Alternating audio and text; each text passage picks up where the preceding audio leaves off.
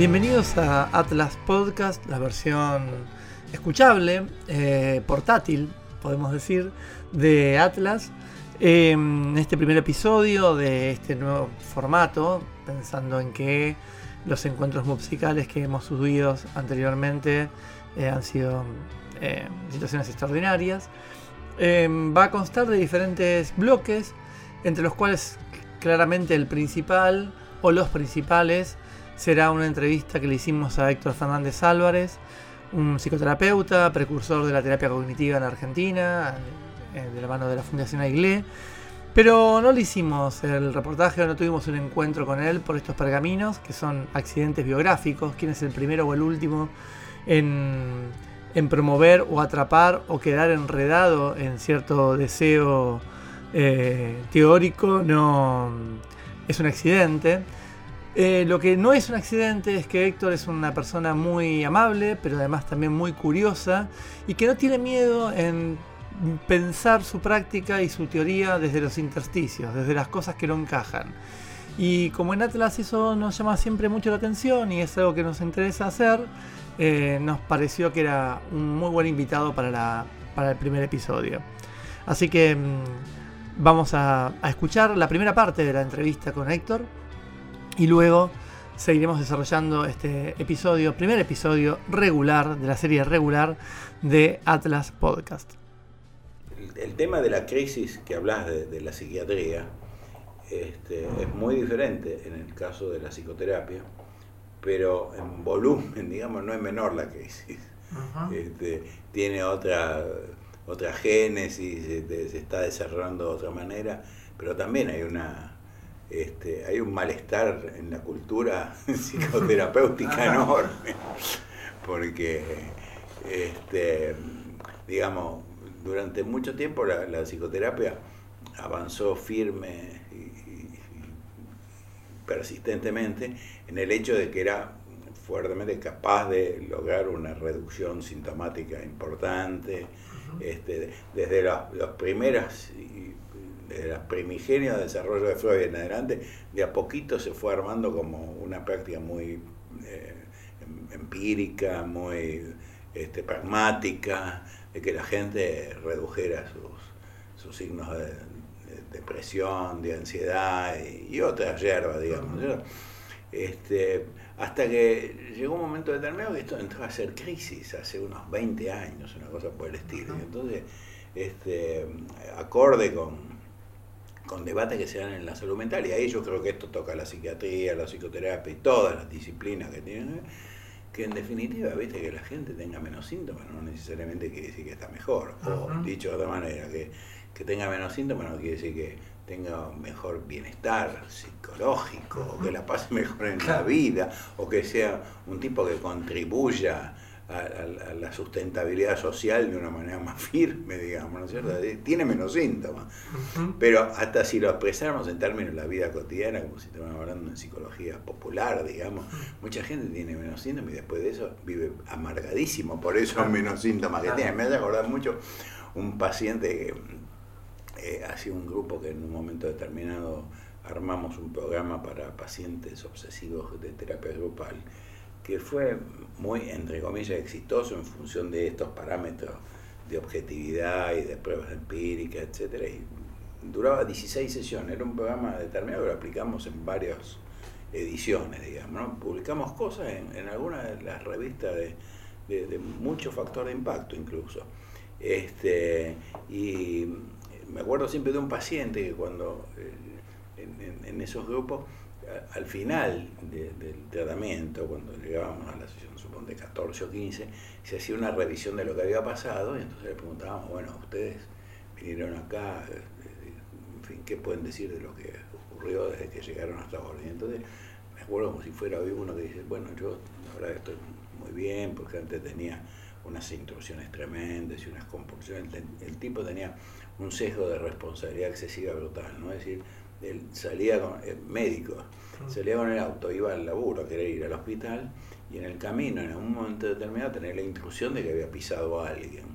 Entonces este, no podía más que pegar la vuelta a la manzana para verificar que no había ocurrido eso. Pero eso no lo hacía una sola vez. como pasa siempre con, ah. las, con, las compulsiones, ¿viste? Y llegaba tarde al hospital donde lo estaban esperando ah. este, para que pusiera un catéter, porque era... Entonces yo ahora eso lo he superado y lo he superado. Pero yo me pregunto, decía en, ese momento final del tratamiento, ¿y yo ahora cómo voy a vivir sin el todo? extraordinario, extraordinario. O sea que, entonces vino esta cuestión de, entonces la psicoterapia, ¿qué es lo que tiene que lograr? ¿Qué es lo que tiene que lograr, en definitiva? Este, entonces empezó a hacer este, una redefinición de los organismos este, más representativos, por decirlo de alguna manera, que colegian los grupos de, psicólogos y psicoterapeutas más reconocidos en el mundo, empezaron a tratar de pensar, bueno, y entonces la psicoterapia, ¿qué es? ¿Qué debe ser? ¿Cómo debe funcionar? ¿A qué debe apuntar? Los objetivos, ¿no? Entonces, bueno, se hizo una definición así muy genérica que viene bárbaro, que es, bueno, la psicoterapia no, no, no, se, no debe apuntar solo exclusivamente a la reducción de síntomas, debe propender a tratar de que las personas que buscan ayuda tengan una mejor calidad de vida. ¿Te imaginas cuánto se aclara con eso? ¿no? es, abrís una ventana y lo que tenés es todo un prado, digamos, ¿no es cierto? Pero en todo caso, este, se desarrollan instrumentos para evaluar eso. En el medio de esto es que estamos hoy preguntándonos cómo, cómo, cómo se respondió eso en las definiciones. se, definió así. Eh, la psicoterapia es algo que sirve para que las personas que tienen ciertos padecimientos este, logren hacer cambios eh, que modifiquen aspectos de sus cogniciones, de sus emociones y de sus conductas. Y es un procedimiento que debe tener en cuenta cuáles son las expectativas del consultante. Mm. O sea, en definitiva, el objetivo es a ver qué quiere el tipo. Porque una cosa, en pocas palabras, una cosa es lo que dice que lo lleva y otra cosa es lo que quiere. Mm. Y en la medida que esas dos cosas no se diferencian suficientemente bien, la psicoterapia puede ser un procedimiento que opera eh, de facto, digamos, presuponiendo que la persona lo que quiere es no tener tanto este síntoma, cuando en realidad la persona no es lo que quiere. Eso es lo que lo llevó, lo que quiere hay que verlo. Claro. ¿Me explico? Sí, sí. Y acá empieza todo un debate que hoy está, pero recontra. En el World Psychiatry, este, en la revista de la, Mundial, yo me atrevería a decirte, vos después chequealo, me atrevería a decirte que el último número, si no es el último, es el anteúltimo, porque yo lo acabo de leer. Lo acabo de leer hace 20 días. Este, hay un dossier completo sobre esto que estamos hablando, que es fantástico, espectacular. Una cosa es lo que pasa con el tratamiento y otra cosa es lo que quisiéramos que ocurra, digamos. Ese, es el problema del objetivo, que todavía estamos preguntándonos qué tendría que pasar cuando yo hago psicoterapia con alguien. Este, porque, bueno, esto es lo que lleva a que muchas veces la psicoterapia se ve que es un procedimiento que los usuarios, tanto el terapeuta como el paciente, se sienten fantásticos, pero es inerte. Mm. O sea, pasa el tiempo, pasan las semanas, los meses o los años, no pasa nada. Solo que los dos están muy contentos con la relación que tienen. Claro. Este, no sé si me explico. ¿Y eso cómo es leído? Bueno, eso... Porque ahí pensando en las expectativas, eso es un éxito en algún punto. En alguna medida puede serlo perfectamente, perfectamente. Ahí es donde decimos, bueno, lo que nosotros necesitamos hacer es distinguir bien cuáles son los parámetros objetivos que podemos tener en el inicio de un tratamiento con este, objetivos que preveemos que deberían alcanzarse, este, establecidos o, pautados de una cierta manera en relación con ciertos instrumentos de evaluación o con ciertas descripciones clínicas que se podrían hacer, entonces podríamos decir, esto lo que deberíamos tratar de alcanzar es estándares de rendimiento en estas variables.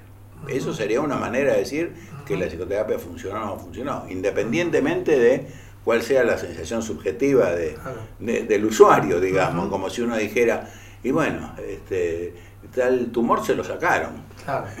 Independientemente de si la persona se siente bien o mal, digamos, por decirlo de alguna manera, ¿no?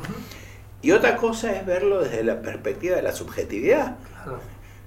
En cuyo caso, eh, lo fundamental es que la persona pudiera expresar bien este, qué es lo que pretende conseguir con esto, no tanto qué es lo que sufre o de qué padece, que es fundamental para establecer el diálogo, digamos. Yo qué es lo primero que le pregunto. ¿A qué le preguntaba? ¿Qué te trae por aquí? Claro, claro, claro. Y el tipo te dice lo que te trae por aquí. Pero en realidad lo que lo trae por aquí, que es una pulsión que lo lleva a estar ahí, no quiere decir necesariamente que es lo que lo trae por aquí en el sentido de lo que quiere alcanzar. Claro. Y ahí hay una mediación. Bueno, ese es el punto más difícil que tenemos hoy que resolver. Y los modelos teóricos, los modelos teóricos de lo que me preguntabas, este, de alguna manera uno podría decir eh, que lo que intentan es, eh, a través del tiempo, y hoy muy este, intensamente responder esa pregunta, digamos. Y por supuesto hay distintos modelos teóricos que la contestan diferentemente.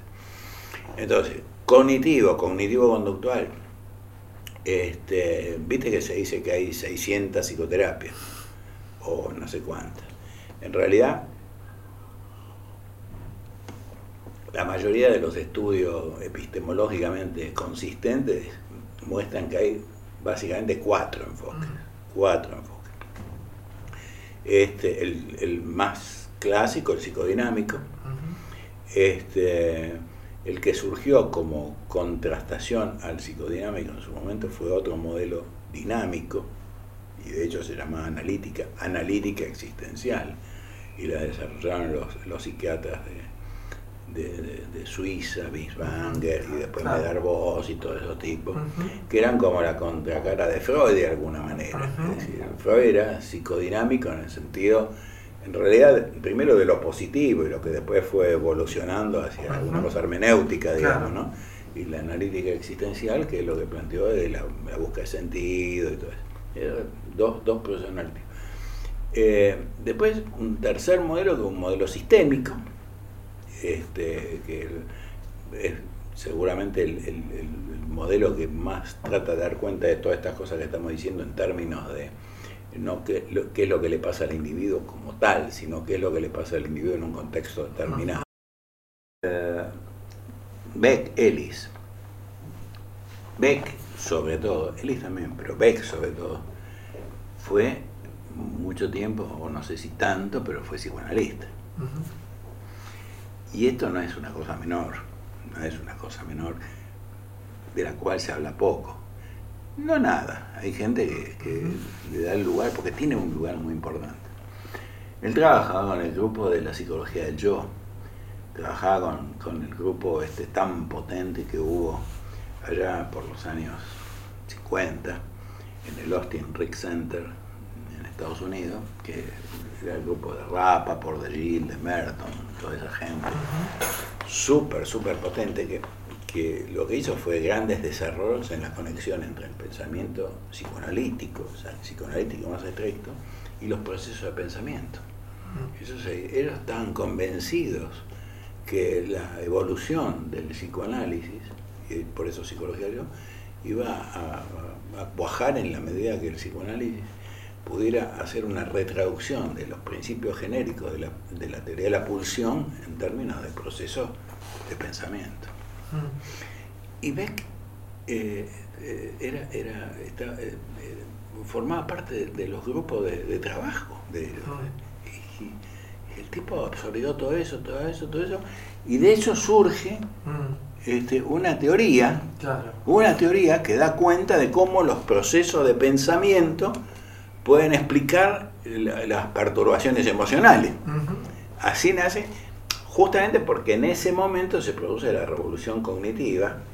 Este, ahí es cuando aparecen todos los desarrollos del MIT, el año 56 famoso, que, este, se crea la, ciencia cognitiva contemporánea y entonces que va desde, los estudios, los, los proto desarrollos de teoría de la mente hasta, la lingüística estructural de, Chomsky, todo, todo eso. Entonces coincide, esta, esta cosa que, ves viene de ahí y, todo esto se encuentran y así surge una cosa que se llama terapia, cognitiva que en alguna medida este, tiene buena parte de, de, de, similitudes o de asociaciones con la ciencia cognitiva y en otro sentido nada. La ciencia cognitiva va por su camino y la terapia cognitiva va por otro. Este,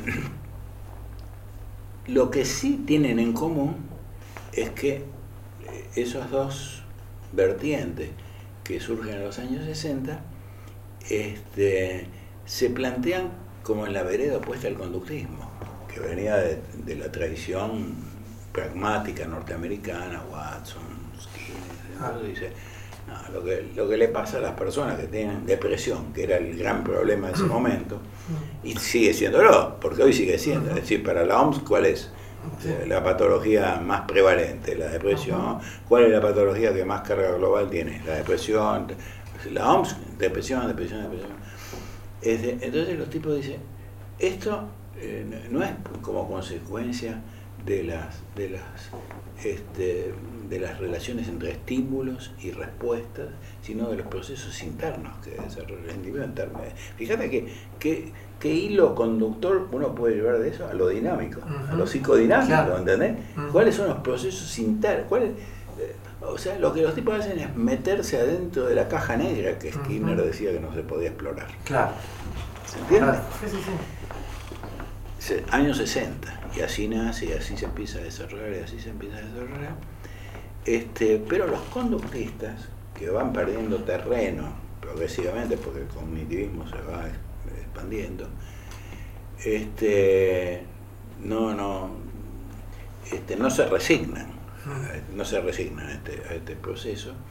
Y entonces empieza toda una, una, contienda que dura unos 20 años más o menos, este, que finalmente, para hacerla breve y que va al punto de lo que preguntan, este, termina en una suerte de este, eh, acuerdo de conveniencia de las partes. Finalmente yo creo, yo creo que lo que terminó ocurriendo y hasta esto tiene formas de, representación en, siglas y en nomenclaturas. Terminó ocurriendo que los cognitivistas que venían y los conductistas que habían perdido muchísimo terreno, este, pero que de todas maneras eran fuertes porque eran muy fuertes en el ámbito académico, mm. en, todos los centros de investigación experimental, tenían, tenían mucho peso en la academia. Entonces finalmente un día deciden y se ponen de acuerdo. Y cuando te digo que esto tiene expresión en el campo de, la, de, las siglas y la nomenclatura, que por ejemplo, este, había en Norteamérica una organización que era este, Asociación para el, para el Desarrollo de la Terapia Comportamental. este, Asociación Americana, se llamaba AABT American Association of Behavior Therapy. American Association of Behavior Therapy. Ahí los, cognitivistas no, los cognitivistas no tenían lugar, los cognitivistas trabajaban fundamentalmente en la Asociación Internacional de Terapia Cognitiva. Hasta que un día, hace precisamente unos 20 años, este, a la AABT le agregaron una C. ¿Dónde? Entonces se llama AABT ABCT, American Association of Behavior and Cognitive Therapy. Y desde entonces, desde entonces, es un must, cuando vos hablas de esto, decir que todo esto forma parte de un cuerpo común y ese cuerpo común son las terapias cognitivo-conductuales. Y ya nadie se anima a sacar los pies del plato, ni cognitivos ni conductuales. Porque sacar los pies del plato es una cosa que es muy mal vista este, y te queda fuera de la academia, te queda fuera de los grants, te queda fuera de todo. Porque eso ha terminado por conformar una cosa que fue tan potente que terminó dominando el mundo de la psicoterapia. Porque los otros tres grandes enfoques mm. que siguen teniendo vigencia, siguen siendo potentes, este, en el mundo de la psicoterapia, en el mundo de, los circuitos, digamos, que, manejan fundamentalmente este, la distribución de recursos, la formulación de programas. Hay, una cosa que se dice en, el campo de la psicoterapia que es eh, entre el 80 y el 90% de las pruebas empíricas de la que la psicoterapia funciona este, son estudios basados en una terapia cognitiva conductual. Que una cosa interesantísima es que el hecho de que haya más estudios es porque este, los circuitos la, vuelven eh, más relevante. Eso no demuestra que sea más eficiente. Hay más estudio, ¿no? Claro, claro, sí, sí. Se entiende, ¿no? Sí, sí, sí. Este, esto es interesante porque discutiéndolo en ciertos ambientes, ¿viste? estoy pensando en En ciertos ambientes pueden parecer que estoy diciendo algo iconoclasta, pero es realmente así. Y que vos tengas muchos estudios no es Porque que algo es superior a lo demás es otro tipo de, demostración que tenés que hacer. Pero lo cierto es que esto funciona así y en el mundo de la psicoterapia, de alguna manera, la terapia cognitivo-conductual que tiene hoy montones de variantes, así como el psicoanálisis, tenemos el psicoanálisis, cuántas psicoterapias son montonazos. Este, la terapia humanística son montones de modelos, la terapia sistémica son montones de modelos. Este, la terapia cognitivo-conductual reúne, yo creo, algo que es muy, muy importante, y es que ha evolucionado eh, de una manera muy sólida en el sentido de ser eh, la cabecera de puente para establecer el desembarco de los desarrollos de psicoterapia en tratar de alcanzar una formulación paradigmática de la disciplina que no está, que no existe, porque toda esta fragmentación, toda esta fragmentación en realidad muestra una debilidad mm. estructural, porque en la ciencia vos podés tener distintas teorías, pero no diferencias respecto de cuál es el objeto este, y a qué va dirigido, porque si eso lo fragmenta en 600 modelos es que es cualquier cosa esa ciencia. bueno, la psiquiatría hoy, en algún punto, eh, ¿cuál es el objeto de la psiquiatría hoy? si en el, en el, consultorio entra alguien delirando y alucinando, está más que claro que es un paciente psiquiátrico, nadie duda que es un paciente psiquiátrico porque responde al objeto clásico de la psiquiatría, que es la psicosis. Claro. Pero yo en mi consultorio atiendo gente con insomnio, gente que con un problema de que le dijeron que tenía que ir porque estaba mal, porque se peleó con el novio. Por ejemplo. Y eso, eso es objeto de la psiquiatría. O sea, eh, eh, eh, en la realidad sí, en, el cotidiano es un objeto de la psiquiatría porque va a haber al psiquiatra y no va a haber claro, el psiquiatra lo recibe. Digamos, claro, yo lo recibo, no le digo, no viene alguien diciéndome tengo este dolor acá en el hipocondrio derecho y digo no, se confundió de especialidad. Sin embargo, cuando uno va a, buscar dónde es ese objeto, cómo está mm. estudiado, mm. se cae de, la historia. Claro. es, un objeto que se forma, que es medio como como, como cuando uno construye una casa con otro estilo dentro de. Te contiene una casa vieja y le va poniendo habitaciones arriba. Y claro, las habitaciones de arriba ya no son tan tan, tan fuertes. Entonces a veces eh, hay, hay un. es interesante esto, porque hay un, un gran, una gran zona de pacientes que tranquilamente, y muchas veces lo hacen, podrían consultar por la misma dolencia al psiquiatra, a un psicoterapeuta, a un, psicoanal, a un psicoanalista, a un tarotista o a un astrólogo, y con el mismo objeto de estudio, por decirlo de alguna forma. Y eso da cuenta de... O médico clínico. O un médico clínico o... Eh, y no está muy claro eso. Me parece que ahí es donde más se nota el en que, la especialidad al menos ha, tomado un montón de pacientes, supuestamente entonces ha tomado, ha cambiado el objeto de estudio de la psiquiatría, pero no hay tanto escrito sobre eso.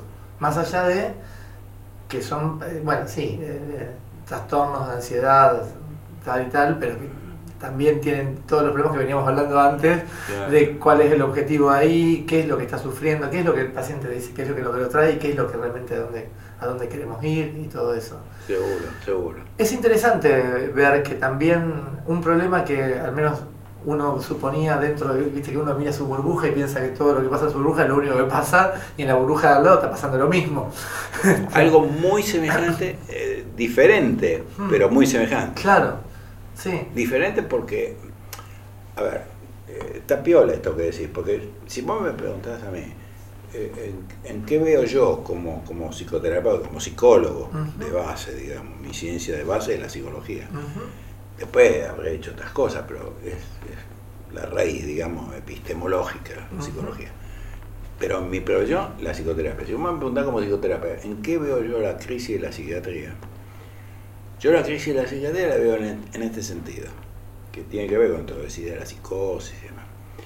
Este, hoy por hoy, en la, psicopatología contemporánea, está claro que hay dos entidades que para mucha gente tienen un estatus relativamente diferencial respecto a todos los demás que forman parte del mundo de la psicopatología, tanto desde el punto de vista de la explicación de los factores esteopatogénicos, del curso que tienen, de la evolución, de los determinantes heredofamiliares, etcétera, etcétera, que son la esquizofrenia y la bipolaridad.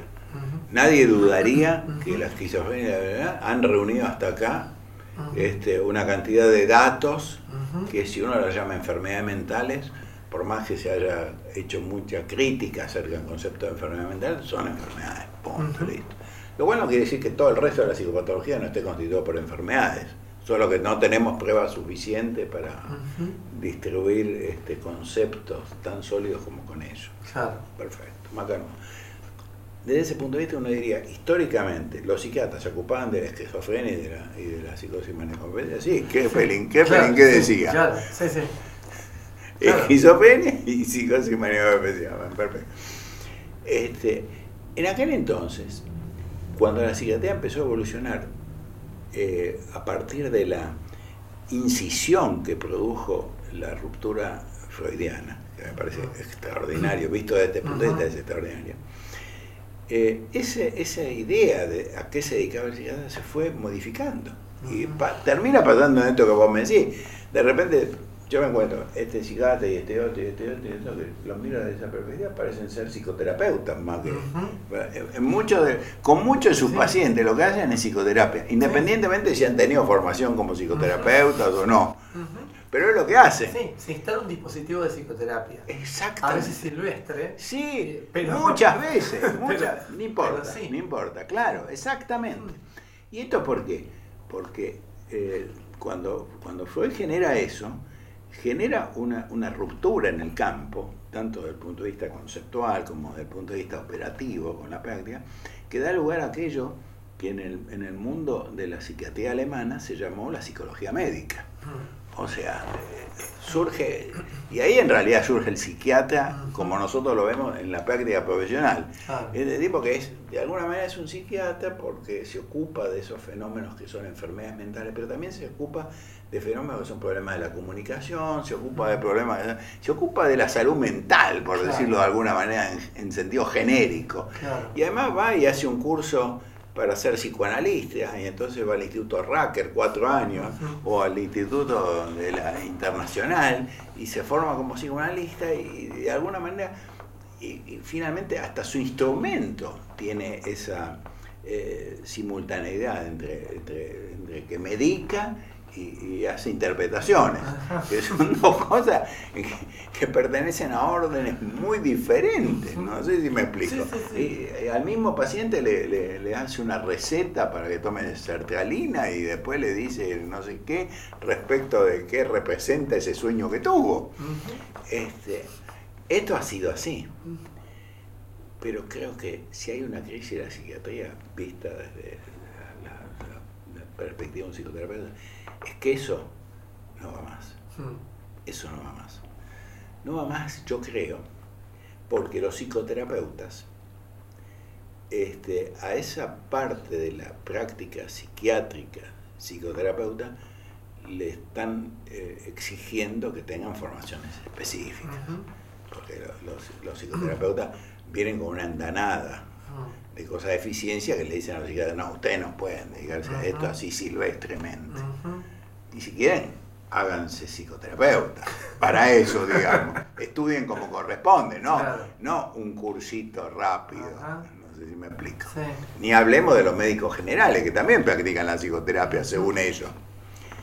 Y por otro lado, que esto no sería lo más serio, yo creo que eh, el pushing de el lobby, eh, no sé cómo llamarlo, vos me vas a entender rápidamente, el, el lobby neurocientífico está empujando para que toda esta práctica, no solo de la psiquiatría, sino la de la psicoterapia también, y todo lo de lo psi, este, se termine por canalizar a través, el RDoc, famoso, sí. se termine por canalizar a través de un mapa descriptivo y explicativo de los fenómenos que tenga que ver con cuestiones neurobiológicas.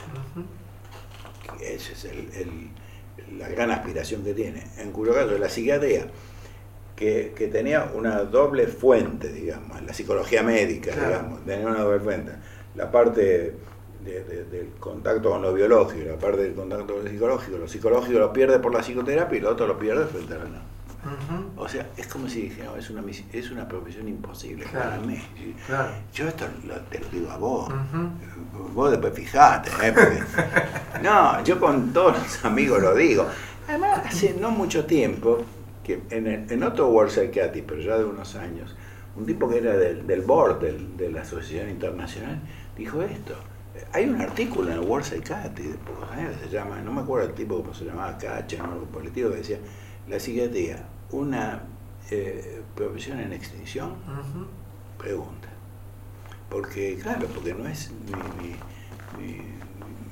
un campo neurobiológico estrictamente, ni es un campo psicológico estrictamente. Ese es el problema de la psicoterapia. El problema de la psicoterapia, como lo vivo desde, adentro, no puedo tener tanta objetividad como esto, pero me doy cuenta de sus quilombos, igual, en el sentido que los psicoterapeutas los psicoterapeutas, como te fui explicando, en realidad este, nos la pasamos este, tratando de ayudar a la gente que nos consulta, mm. pero la verdad es que no tenemos muy claro qué es lo que tenemos que hacer.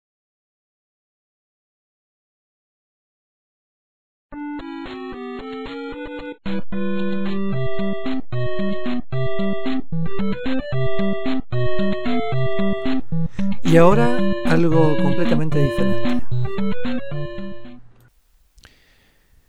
En mayo de este año se publicó un artículo en la revista de la Academia Nacional de Ciencias de los Estados Unidos llamado El lenguaje influye en la opinión de las masas respecto de la igualdad de género y del colectivo LGBT. Título largo, pero el artículo es sumamente interesante. Eh, si bien los autores son norteamericanos, curiosamente toman datos de, Suecia y toda la base de datos que utilizan y las encuestas que realizan es a personas suecas, no Estados Unidos.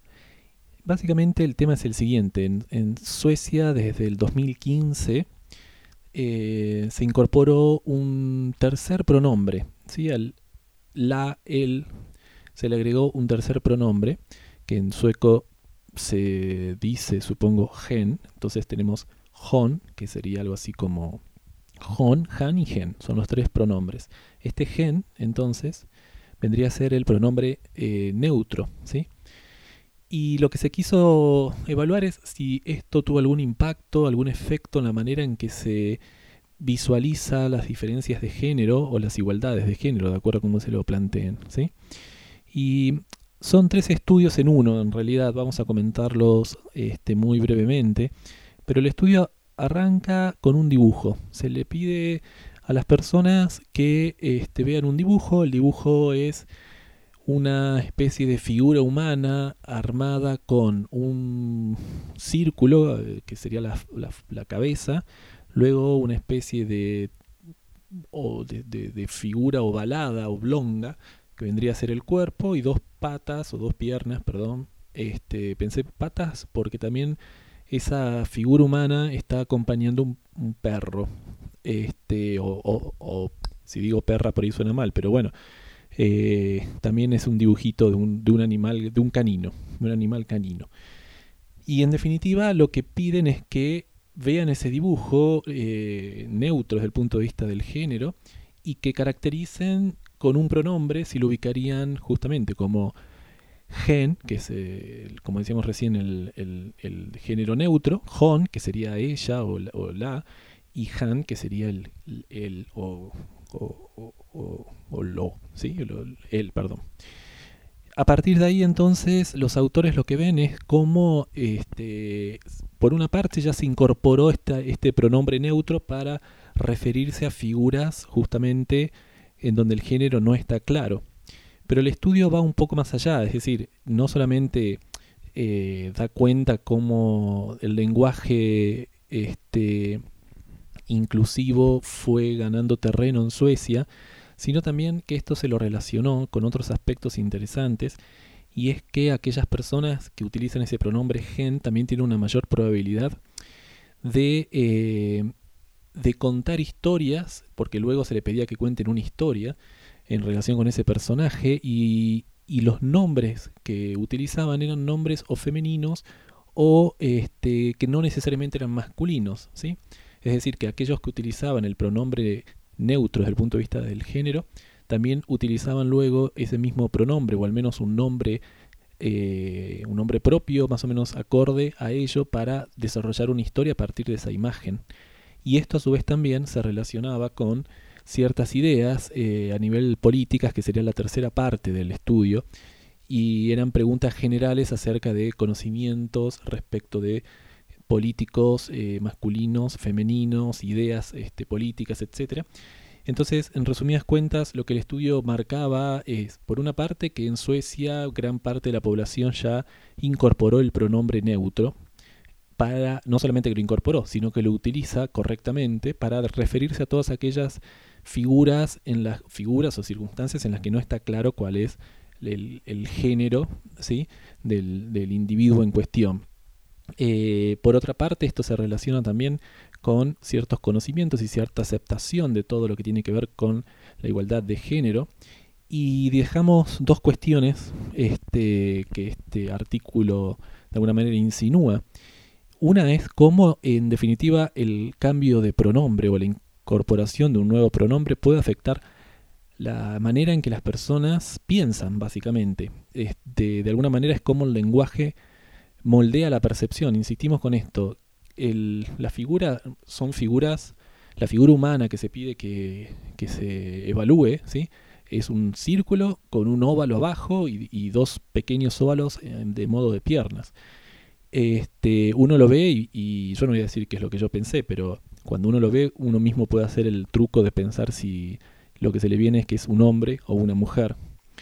Y en base a eso, en definitiva, este, uno podría ver cómo la posibilidad de disponer de un pronombre neutro desde el punto de vista genérico, este, de alguna manera permite quizás efectivamente individualizar una, una, salida no binaria en cuanto a masculino y femenino y este, disponer entonces de una mirada basada en justamente esto, en que el lenguaje al ampliar las posibilidades o al ser más inclusivo, termina también eh, moldeando en algún sentido o permitiendo percepciones diferentes de las que el lenguaje actualmente nos permite. Este es un estudio muy interesante sobre el que seguramente vamos a darle más espacio en otro, en otro lugar porque no es solo esto lo que ese estudio plantea y otros semejantes.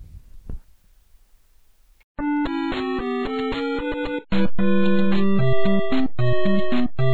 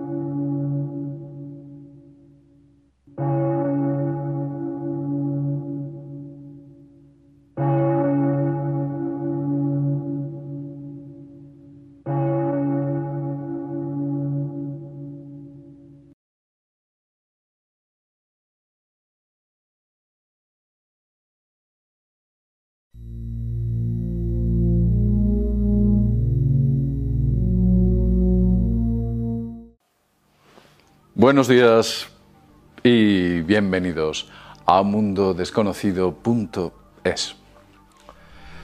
Recientemente he tenido la oportunidad de leer un interesante trabajo sobre los demonios que viven entre nosotros. Lo que me llamó la atención de este trabajo es que el firmante del artículo comentaba que era un veterano psiquiatra pero lamentablemente había dejado su firma en un simple Doctor J. ¿Mm? Doctor J. Por lo general suelo desconfiar cuando me encuentro algo así. Pero en esta ocasión le decidí, o tomé la decisión de darle una oportunidad. Y empecé a leer. Comencé a leer ese documento y cuando terminé su lectura pensé que era tan interesante lo que en su interior comentaba que me incitó a pensar a que efectivamente aquella persona que había escrito ese trabajo era un psiquiatra. Se trataba de un psiquiatra. Un psiquiatra que había decidido optar por el anonimato, siendo la única forma existente para revelar aquello que sabía y, por supuesto, no dinamitar su carrera. Cuenta este doctor en este interesante documento que él estuvo trabajando durante siete años, concretamente en uno de los hospitales psiquiátricos más importantes del mundo. Durante 18 años estuvo en una prisión, también trabajando en una prisión estatal, y adicionalmente estuvo otros dos años trabajando en un centro de salud bastante importante de una gran ciudad. Dice o cuenta que en su larga experiencia personal, él llega eh, al final de sus días digamos que de terapeuta, llega a una conclusión contundente. Él dice, los demonios existen y son tan reales como el monitor que estás viendo en estos momentos, el teléfono o la tableta que tienes delante.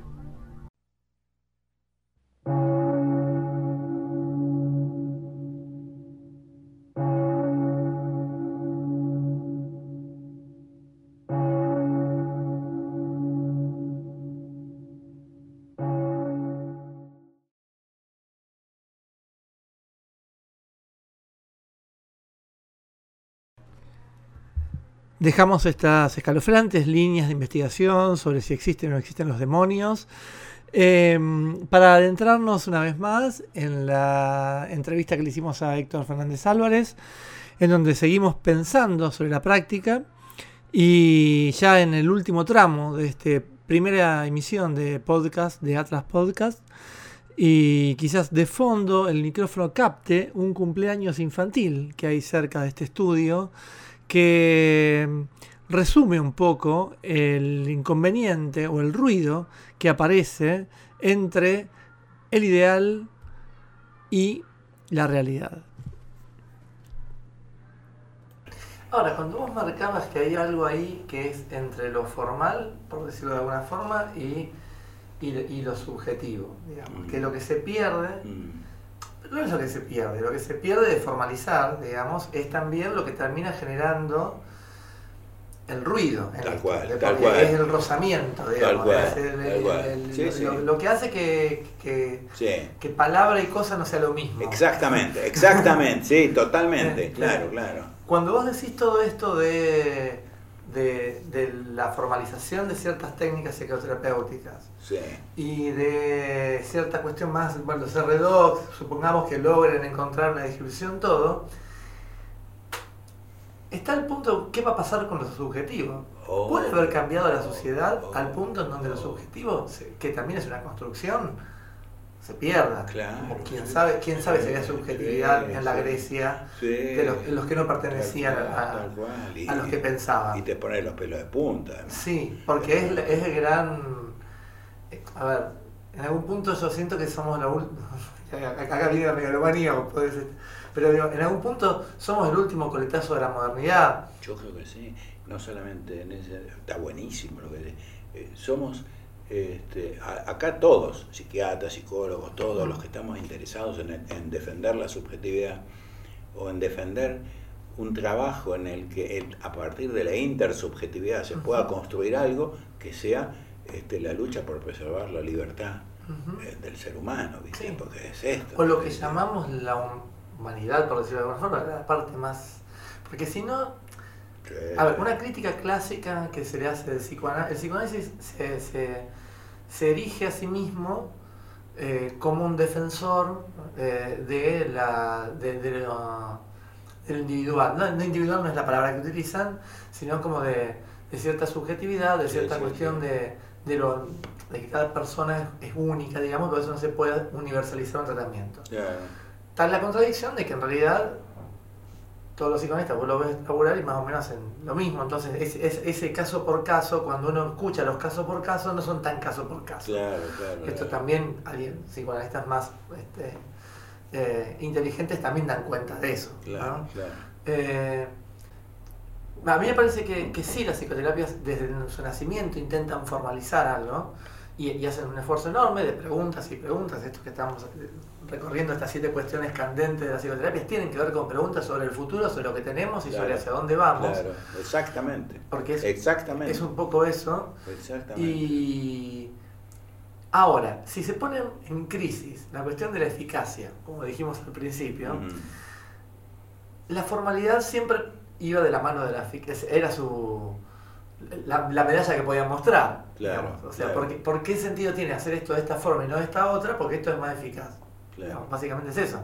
Si se ponen en, en- en- no sé si en juicio, pero sí en crisis, la idea de que, che, pero mirá que nosotros lo que nosotros llamamos eficacia, capaz que no es eh, en el sentido de la calidad de vida del paciente. O en todo caso, lo que podemos nosotros probar como eficiente a partir de ciertas metodologías es algo que no es universal, ni Claro. mucho menos, sino que es este, algo que tiene alcance en determinado territorio. Claro. Entonces, es eficaz para esto, Ajá. pero no es que sea universalmente eficaz. Así que yo de ahí no podría derivar ningún programa de tratamiento que sería Claro. válido para todo el mundo ni bajo todas las ¿Y circunstancias. cómo manejan ustedes eso? ¿Hay, eh, ¿Cada país o cada zona estudia o investiga sobre las particularidades de cierta población, al menos de los que No. llegan? No, O, o- No, no.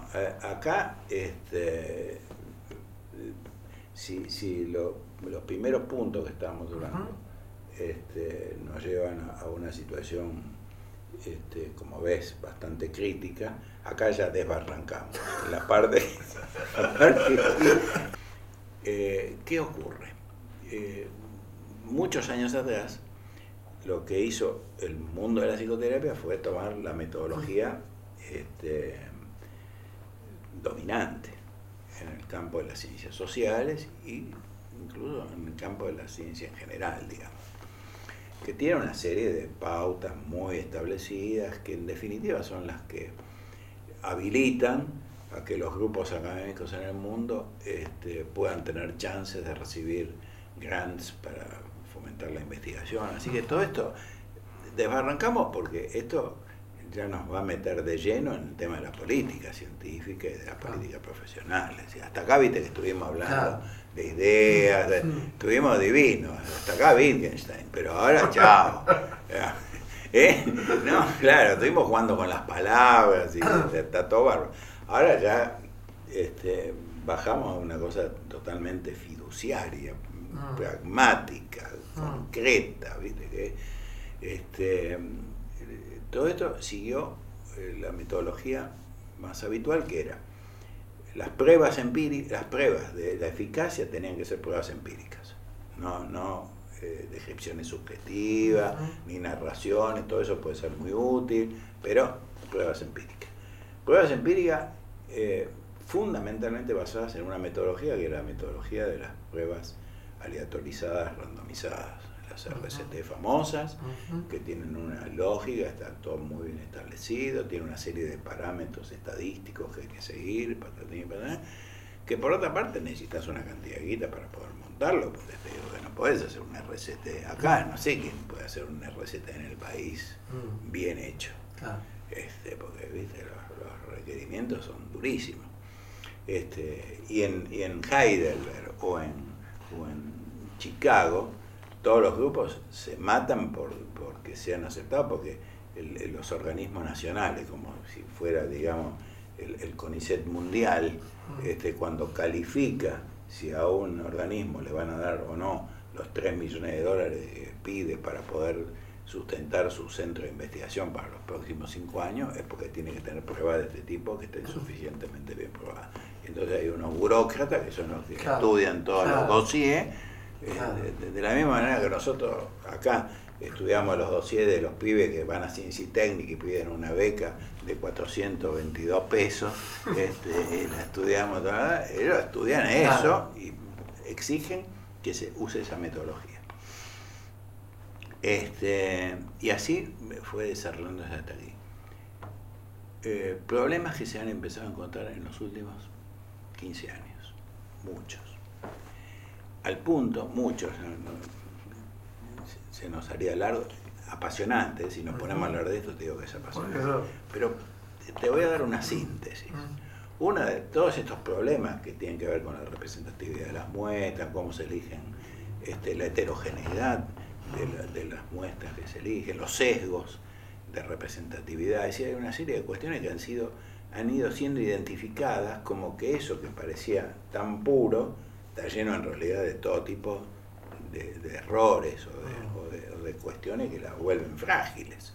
Así, las mismas pruebas que, que fueron sustentando todo el desarrollo, depende eh, cómo las manejes, cómo las manipules, mm. son aquellos que testimonian la certeza, la certidumbre de estos procedimientos, pero si lo miras desde un cierto punto de vista, dices, bueno, es esto.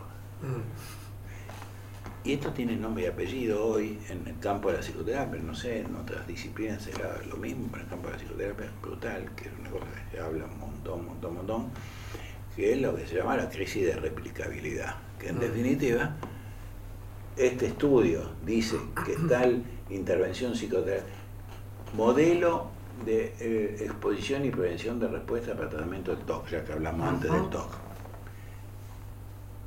Tantas pruebas de eficacia con estos estudios empíricos, se hicieron 28 estudios en distintos tiempos, este, la media del efecto es 0,60, está todo bien. Cuando vos querés replicar esos estudios, no los puedes replicar. Quiere decir, en general no se pueden replicar. Quiere decir que eso tienen valor en sí mismo. Y por lo tanto no tienen generalizabilidad. Así que estamos en una crisis, por eso se llama crisis de replicabilidad. Estamos en un momento que hay un lugar desde el cual vos podés mirar todo esto y decir, esto es tan frágil, que el día de mañana todo el aparato que se armó, viste como si Ptolomeo, este, si estuviéramos en 1451, Copérnico está laburando como un animal ahí en Polonia, y dentro de dos años, un día te dicen, ¿sabe qué? No, no da vuelta.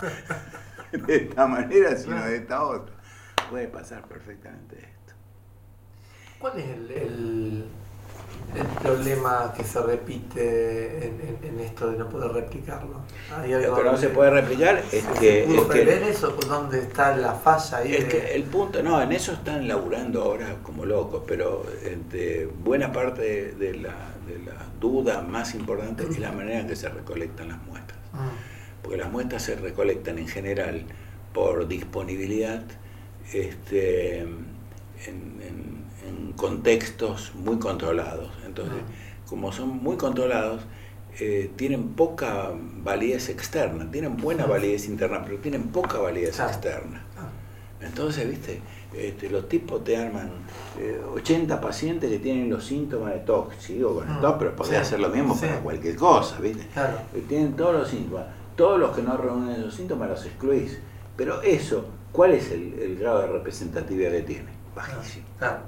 Ah. En realidad lo que había que hacer es otra cosa, que es muy cara, y la academia este, no, avala, digamos, no, es que no avale, no, no, no promueve, no promueve, porque eso implicaría todo un cambio muy grande en las políticas de, la investigación científica, digamos, en, nuestro campo. Yo supongo que yo supongo que, en otros campos de, disciplinas afines debe pasar, me imagino que es lo mismo. Lo que pasa es que, ¿viste?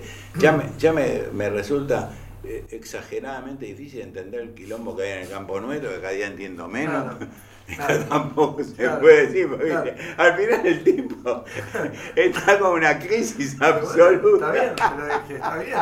Eso fue la segunda palabra que dijimos, me parece, crisis. Sí, sí, tal cual. Este, claro, bueno, sí, en, los estudios con psicofármacos pasó eso hace no mucho, donde empezaron a hacer estudios sobre pacientes reales, que era, porque el problema era que si yo, todos los casos graves que van a ser los refractarios, los sacamos y ponemos, claro, Eh, Si yo me, después en el consultorio vienen los pacientes que yo le doy una medicación y no hace nada, les doy otra y no hace nada. ¿Y eso dónde estaban los papers que nombraban a esos? Eran los que estaban excluidos. O comor- comorbilidades.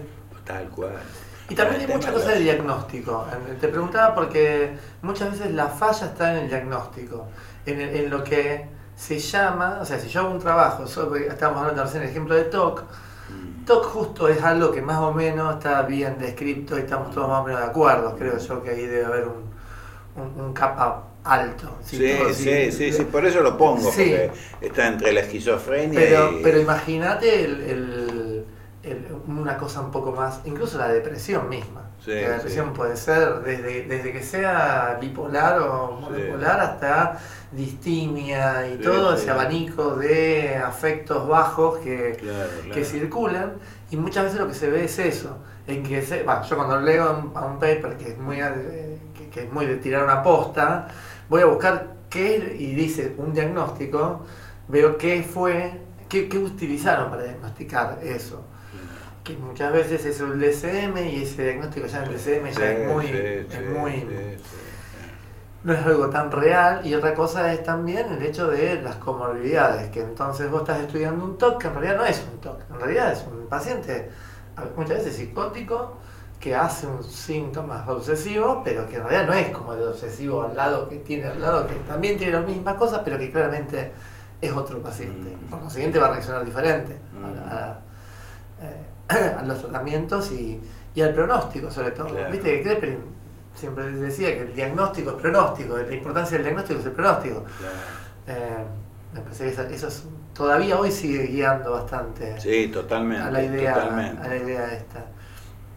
Eh, no sé qué hora es.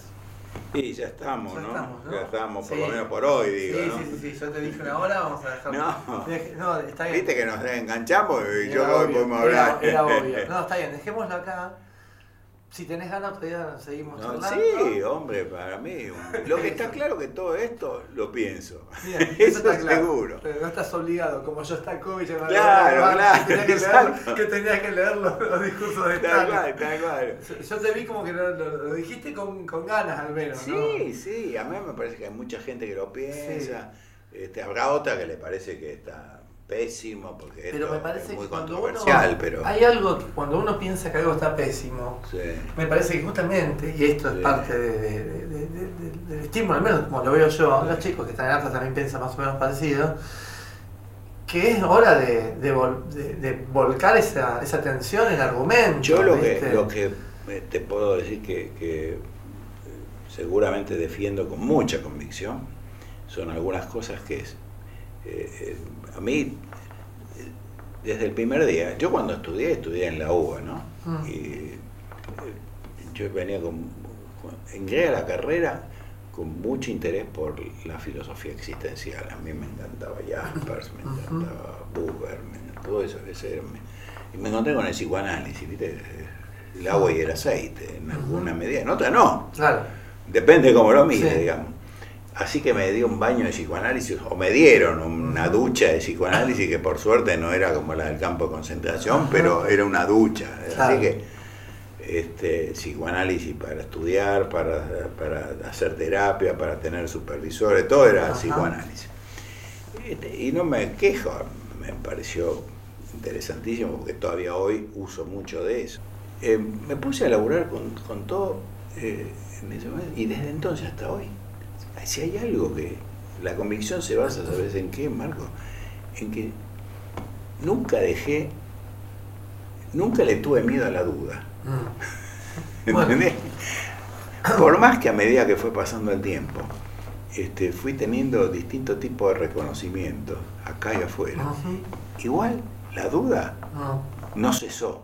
Claro. La Claro. duda, la duda. Claro. Entonces todo el día, porque además, lo que yo veo en el mundo, muchas veces hablando con tipos que son brillantes, brillantes, brillantes, que ellos también dudan, Mm. dudan.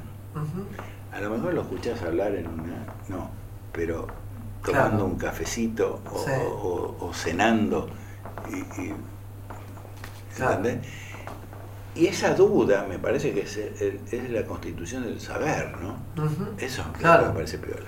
Desde esa perspectiva, yo creo que hoy en día, yo hace 50 años que soy psicoterapeuta, hoy en día creo que los pacientes, con los pacientes hacemos algo mejor que lo que hacíamos antes. Mm. No sé si mucho, pero hay cosas que hacemos mejor. Este, por ejemplo, le imponemos menos lo que nosotros creemos que tiene que ser, Ajá. somos menos autoritarios, este, respetamos más el proceso de co-construcción.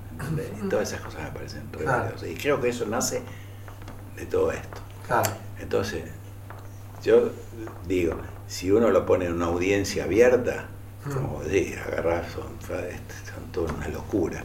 Pero como creo que compartimos el- el- el- la pasión por el objeto, Ujú. este, yo agarrá lo que quieras, ponelo como quieras, armalo como te guste, Bien, perfecto. con las conectivas que vos quieras. Perfecto. Y, podemos seguir hablando también, Genial. claro. Y así llegamos a la parte final de este primer episodio de Atlas Podcast, en donde hemos hablado Javier Fabricín comentando el paper, mm, Marco Zurita, que es quien les habla, y Héctor Fernández Álvarez, que fue nuestra estrella invitada en el reportaje principal. Además, han escuchado la voz de alguien que en este momento no tenemos el nombre, pero que tiene un canal de YouTube que habla de cosas en donde eh, desconocidas que mm, sin perjuicio de la contradicción de tener un canal de YouTube en donde se hablan de cosas desconocidas y eh, que utiliza la psiquiatría, como ya hemos escuchado, como agente legitimador de la existencia de los demonios. Algo que eh, quizás haya nacido esa, es- ese, ese favor y esa función junto con nuestra especialidad. Eh, nos despedimos con una canción de los 107 Fautos que se llama El Tigre de las Facultades. El motivo de la elección de esta canción tiene que ver con que hemos hablado durante todo el programa sobre la cuestión de las facultades y la canción arranca diciendo parece que no dice nada pero está mostrando los dientes y eso puede ser un equívoco hermoso para pensar la clínica, la investigación o los demonios.